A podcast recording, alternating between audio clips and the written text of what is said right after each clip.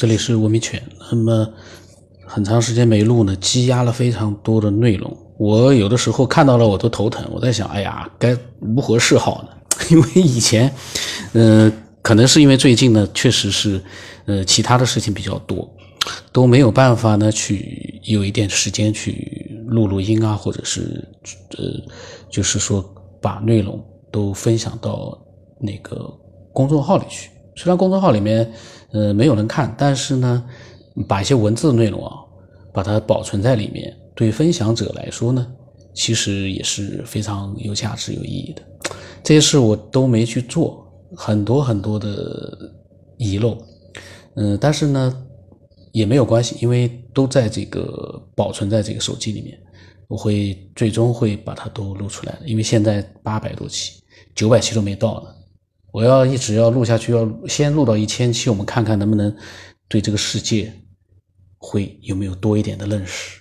我们这个认识不是说像科学家一样去研究什么样的去认识，因为那个是科学家去有他们的一个职能在，而我们作为一个普通的呃普通人，我们去思索一些东西的时候呢，我们要明白一件事情：我们不是做科学研究，我们只是开发自己的一个思维，让自己去。通过我们的逻辑思维呢，呃，通过我们尽可能的获得一些呃比较真实的、客观的消息信息呢，去触动我们去做自己的一个思索，这是我们的一个目的。我们不是说去，我们没有任何的一个权利去否定呃佛学啊、宗教啊这些的，我们也没有权利去说科学，因为这都不是我们呃这个范围里面。去做到去应该去做的事情，我其实我们，嗯，要做的就是思索，而这个思索到底有没有深度啊，有没有人接受啊，或者这个思索会不会给人带来一些启发？那个我相信，只要是认真的去思索，理性的思索，这个理性也很重要，一定会给其他人带来启发的，这是可以肯定的。那么我们今天这个分享的这个听众孙有明啊，他是。怎么说呢？他昨天跟我发了一个问我，呃，怎么好像没有更新啊？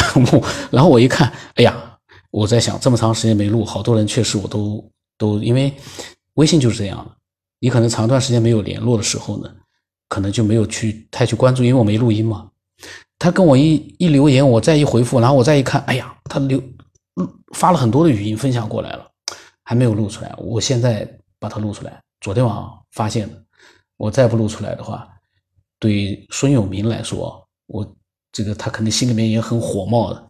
哎，我跟你分享了那么多的语音，你连一点点录音的影子都没有，对吧？这个心里面确实。但是呢，有的时候，嗯，我也希望所有的听众都能够理解我，呃，因为这个节目呢，它没有人来约束我，因为呃，不能说呃，听众会来约束我，我会自己呢去尽可能的去做一些更新。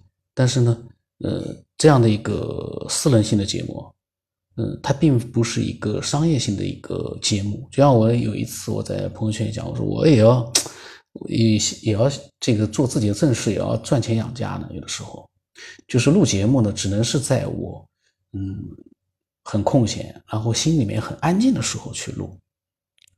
虽然说你说我我也没有什么事忙，但是呢，呃，也有好多其他的一些这个。精力要放上去，所以呢，就是这件事情你去做了，那么另外一件事情很可能就会耽误掉一点点时间，所以这是必然的，没有办法。但是呢，有一点，这个节目我做了快一千期了，我的那个收藏的节目，那是跟我吃饭、跟我的专业这个这个行业有关系的，我到现在才做两百多期啊。那个节目也有很多人说，虽然听的人也并不算很多，但是呢，也有很多人跟我讲，你怎么还没有更新啊？我那个自己呃行业有关的节目，我都没有怎么录呢。但是我的科学边缘一直没有停顿过，虽然有的时候更新时间慢一点，但是一直保持着一个呃更新。所以呢，我是想说，让所有的听众都明白，这个是我一个。长时间的一个一直会持续下去的一个兴趣，它是我的一个呃乐趣，它并不是我要去完成一件工作，也不是我要强迫自己去完成一个自己的一个责任，都没有任何的责任，也不是工作，但是它是我的一个兴趣，也是所有的听众的一个兴趣。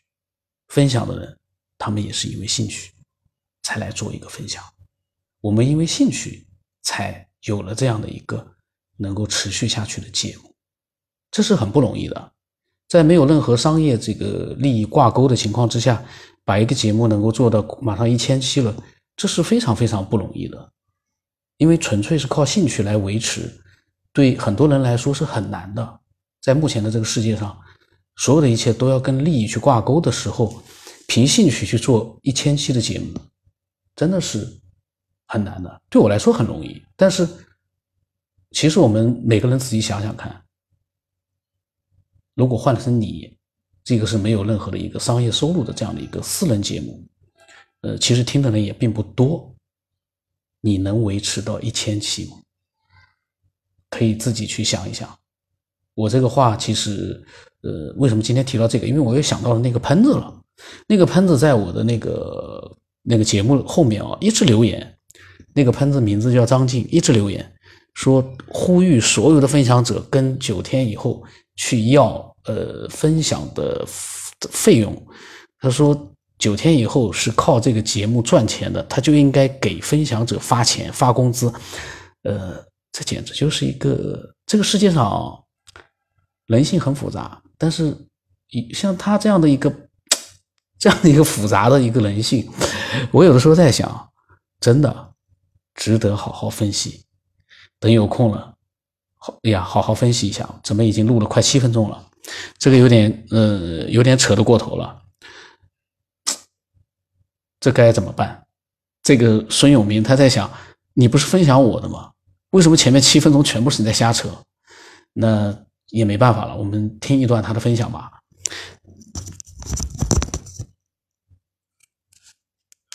你好，家里的问题话，当时家里一直没有。没有跟你分享，现在你沉下心来，呃，想一些最近发生的事情。今天我看了一个新闻里，我突然想起来，我要跟你分享一件事情。今天一个新闻就是说，美国一个年轻男子吧，在一次受了外伤之后呢，他就是突然不会说英英文了，然后就是满口的中文。所以我看到这个消息之后呢，就触发了我今天的想法。啊，跟你说一说这个事情。我呢也是关注这个节目，关注差不多有一年了，好多事情。我们也是学物理的嘛，以前没看到这个节目的时候呢，胡说乱讲。真看到这个节目以后呢，真叫开脑洞，一时半时还真。呃，就是我从我从哪里说起呢？我就从我个人的经历说起。个人以前我也是，我本人也是学学学学理工的，听那个节目听差不多有一年，一千期也听的差不多，就是忙忙叨叨也是选择性的听。真的想分享也不知道从哪里说起，我是想从我个人来说起的。个人说起呢，我也想从一件事情来说起，就说啥呢？所以说我们这个实际生活观察，有的时候你搞不明白的时候，你认为是对。真的是搞明白了，其实你，也许你认为灵异事件就是个很普通的事情。我想说一件事情，以前我们在家里有，以前在老家休睡觉，有一天夜里，我们当时在老家睡觉你，当时那个月光就很强，我在半夜睡觉的时候，你就突然感觉到床下有个很耀眼的东西。因为听这个鬼故事听多了，感觉到床下可能有什么灵异的东西，就很很很惊悚。呃，也不敢看，但是你不看你又觉得不不放心，所以最后呢，还是放开胆下床来看了一下那个发光的耀眼的东西。在深夜发光，其实很吓人的。但是你，当我到床下一看的时候，原来是一辆自行车，那个钢圈呢，很不锈钢的很亮。那个不锈钢钢圈呢，受到月光的照射呢，然后聚光，所以那个就是很巧了，刺到我眼的时候是很亮的，所以我看到这个时候呢，我后半夜我就睡得很好了。所以我就从这个事情来说，就啥呢？有的人认为灵异未必就是灵，只是你没有去洞悉它，没有去去这个破解它。真破解，你好多事情可能就不不是你想的那个样子。所以，我比较客观的说，我接受我听说这些事情，听说都很多。我下面呢，我就从我自己发生的三件事情说起。我本人大概在十几岁，身体长最快的时候吧，我身高也比较高，一米八几吧。我上高中时候就一米八八。身体长最快一个，一那个那个时候呢，呃，每个人都经过吧。比如说发育正快的时候呢，你蹲下来，迅速起来的时候，你可能会晕掉，是吧？人都有这个历程。就在那个年岁，我也是睡在床上，夜里突然间呢，就是像那个鬼压床一样，就起不来了。但是你那个时候已经知道有这回事了，所以我就没有恐惧。当然我也知道。好多人说鬼压床是这个手放在胸部拿开就可以了，当时呢是起不来，喊不出来，喊不出来，也起不来。但是呢，我知道这个情况以后呢，我就悄悄的把手拿开，哎，上身就可以起来了。验证过之后呢，我也把手放在胸上，同样又喊不出来。上身起不来，我验证了两到三次，甚至四次，我也不是几次。所以呢，从这个梦境，我是我就知道他的鬼压床并不是那么可怕。但是我听好多人这个体会这个鬼压床的时候呢，并没有人像我一样能够把手拿上放下放下拿上重复几次，这是我确确实实做到的。大概这个年纪就是一九八七年左右的事情。然后呢，我再说说两个呢梦，这两个梦呢，呃，情境是一样的，跟那个鬼压床是一样的。那鬼压床对我来来说呢，都是我觉得很正常，但是两个梦呢，确确实实不太正常，而且呢，呃，相似性很大。一个梦就是说呢，零。九十年的时候，九十年我爸爸那年去世，我就回家去。回家呢，呃，办完我父亲的丧事之后，过了有几天，我老婆孩子呢是跟我住在我们的我们以前老家都是呢，堂屋、东屋、西厢，都是这样的房子结构，不像现在楼房。我也住在那里，住在西厢房。啊，老婆孩子，我们是住在一块嘛，因为那个时候家里人多，比较挤嘛。呃，到我爸下葬了之后几天了，我爸老婆孩子你先送回去了，就回城了。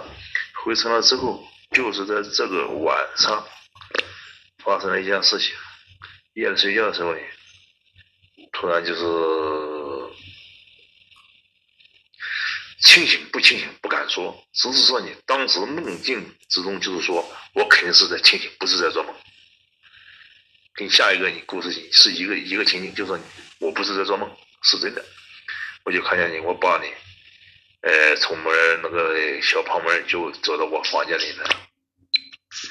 我爸走到我房间之后呢，注视着我，像生前一样吧。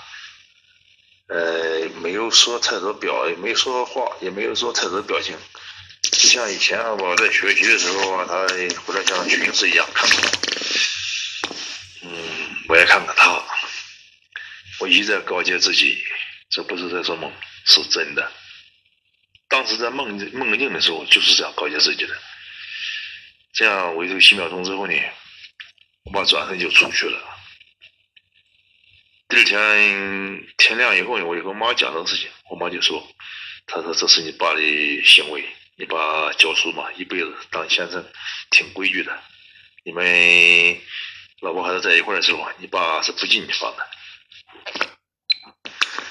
当你跟老婆孩子在一块的时候，你爸爸是不进你房的。现在，呃，媳妇走了，小孩子也走了，你爸就看看你，然后就可能就就转世了吧？我上次是这样讲。呃，怎么样子呢？我觉得这个梦过了这么多年，我非常清晰。我做梦做很多，像类似的梦还有一个，待会儿我再讲。所以我感觉到这个事情呢，呃，不好解释。还有一个梦呢。那么他呢？因为之前我的闲扯比较多，所以说呢，我想，嗯，他后来还有一些梦啊，或者是肯定有他的想法呢。我到时候，呃，待会再录吧。然后他刚才讲到了一些关于灵异啊，其实是可以破解。呃，有些灵异呢，其实没那么灵异。这个呢，是我是非常认同的。就是哦，在很多很多的灵异事件里面，有很大很大的一部分。都是其实都是有原因，没那么神秘的。就是你当你发现了，就像他一样的发现了，哦，那原来是一个钢圈，他就突然一下豁然开朗，他也就不害怕了。但是呢，我还有一个观点，就是在这个世界上那么多的神秘事件里面，哪怕只有一件是真的，那这一件真的就足以代表有些事情是存在的。就像他刚才又提到了他做的梦。当然，那个梦呢，因为是梦的话呢，嗯，跟现实这玩意还是有一些区别的，所以不能说明一些什么。但是呢，嗯，梦境，嗯，到底是一个什么样的世界，到底是一个什么样的空间，这其实也是可以，呃，值得去深究的。我呢，是因为说句实话，我那个梦太多了，而且都都非常精彩，但是问题是一醒来就忘了。我今天上午呃早晨啊醒来的时候，我突然想到一件事情。梦，在梦里面那么真实，而且情节那么丰富，是在你自己的大脑里面。就为什么一醒来之后那一瞬间，你清醒了之后，为什么就很多人就记不住那个梦了呢？不管怎么说，他至少你像我刚醒来，我就在想那个梦，按照道理总应该是有一些呃比较清晰的画面的，但是真的是没有。我有的时候非常努力的想去，呃，回忆起一些什么，但是就想不起来，这很神奇。因为你说我过了一个月之后我忘了，过了五天之后我忘了，我觉得一点都不奇怪。但是为什么我刚醒来就会忘呢？也就是说，我刚从梦里面脱离到现实，为什么我就忘忘掉了刚才刚刚发生过的梦里面那些画面呢？这个是一个，嗯，真的很神奇。这是一个。到底是一个今天呢就不提了，因为今天没时间去去去讲了，而且临时呢去突然我听他在讲梦，我突然临时想到了，我们以后慢慢有机会的话，我们专门的去讲一讲。那么这孙友明他分享的这个很精彩，他。他刚才说他一米八九啊，这绝对是个大高个啊。然后他呢讲了一些他的经历。这个大高个呢，他呃对这个很多的一些神秘事件呢，他可能觉得都可以去做一个解析。呃，但是呢，嗯，他也自己也碰到了一些，肯定也。有那种没有办法去解析的一些神异事件、灵异事件啊，我们到时候我们再听一听，因为下来他还有一些分享。那么今天就到这里，我的微信号码，我建议，呃，最起码听了几百期之后，你再来加我来分享一些内容，因为熟悉了这个节目之后呢，你再来分享，你会很坦然、很舒服，因为你知道你的语音我可能都不会回。如果你不熟悉这个节目，你来跟我分享。你会很难熬，因为你希望的是我讲一句，然后对方这个青城太子或者是谁来回复一句，然后热烈的交流，然后呢愉快的聊天。这个呢，说句实话，你听多了这个节目，你会发现这是目前来说是不存在的，因为呃对我来说我还有别的事要做呢。我不是说就像有的喷子说的，这个节目我要是能靠这个节目赚钱啊，倒也算了。我倒也就算了，但是这是一个私人的一个小节目，呃，听众呢并不多，所以呢，这个节目呢是我们凭借兴趣去做，然后呢，呃，我们呢在更多的时间里面，可能还要去做一些自己呃赚钱养家糊口这样的一些事情，所以呢，就是只能请一些这个呃还不了解这个节目的听众啊。听了这一期之后，或者多听了一些节目之后啊，了解了这个情况之后呢，你再来添加我，再来分享，那就很舒服了，你就不会老等着说这个家伙不回我，这个家伙不尊重我，这个家伙就不是一个嗯非常好的人，他根本不搭理他，根本不搭理我们听众的。所以呢，有些误解呢，其实是因为不了解而产生，这个我都理解。呃，而且呢，这都是我的错。我其实我其实一直也在讲，这个是我的错。但是呢，这个错误目前来讲我没有办法去改正，只能请大家去了解了之后呢，多多的理解了，没办法了。那么我的微信号码是 x 五三四七八五八四五。今天闲扯的内容太多了，这个对不住这个孙永明啊。本来他的分享是蛮精彩的，被我的闲扯给冲淡了。那没事，我下一期的时候呢，单纯一点，咱们就录他的分享。呃，那么今天就到这里了。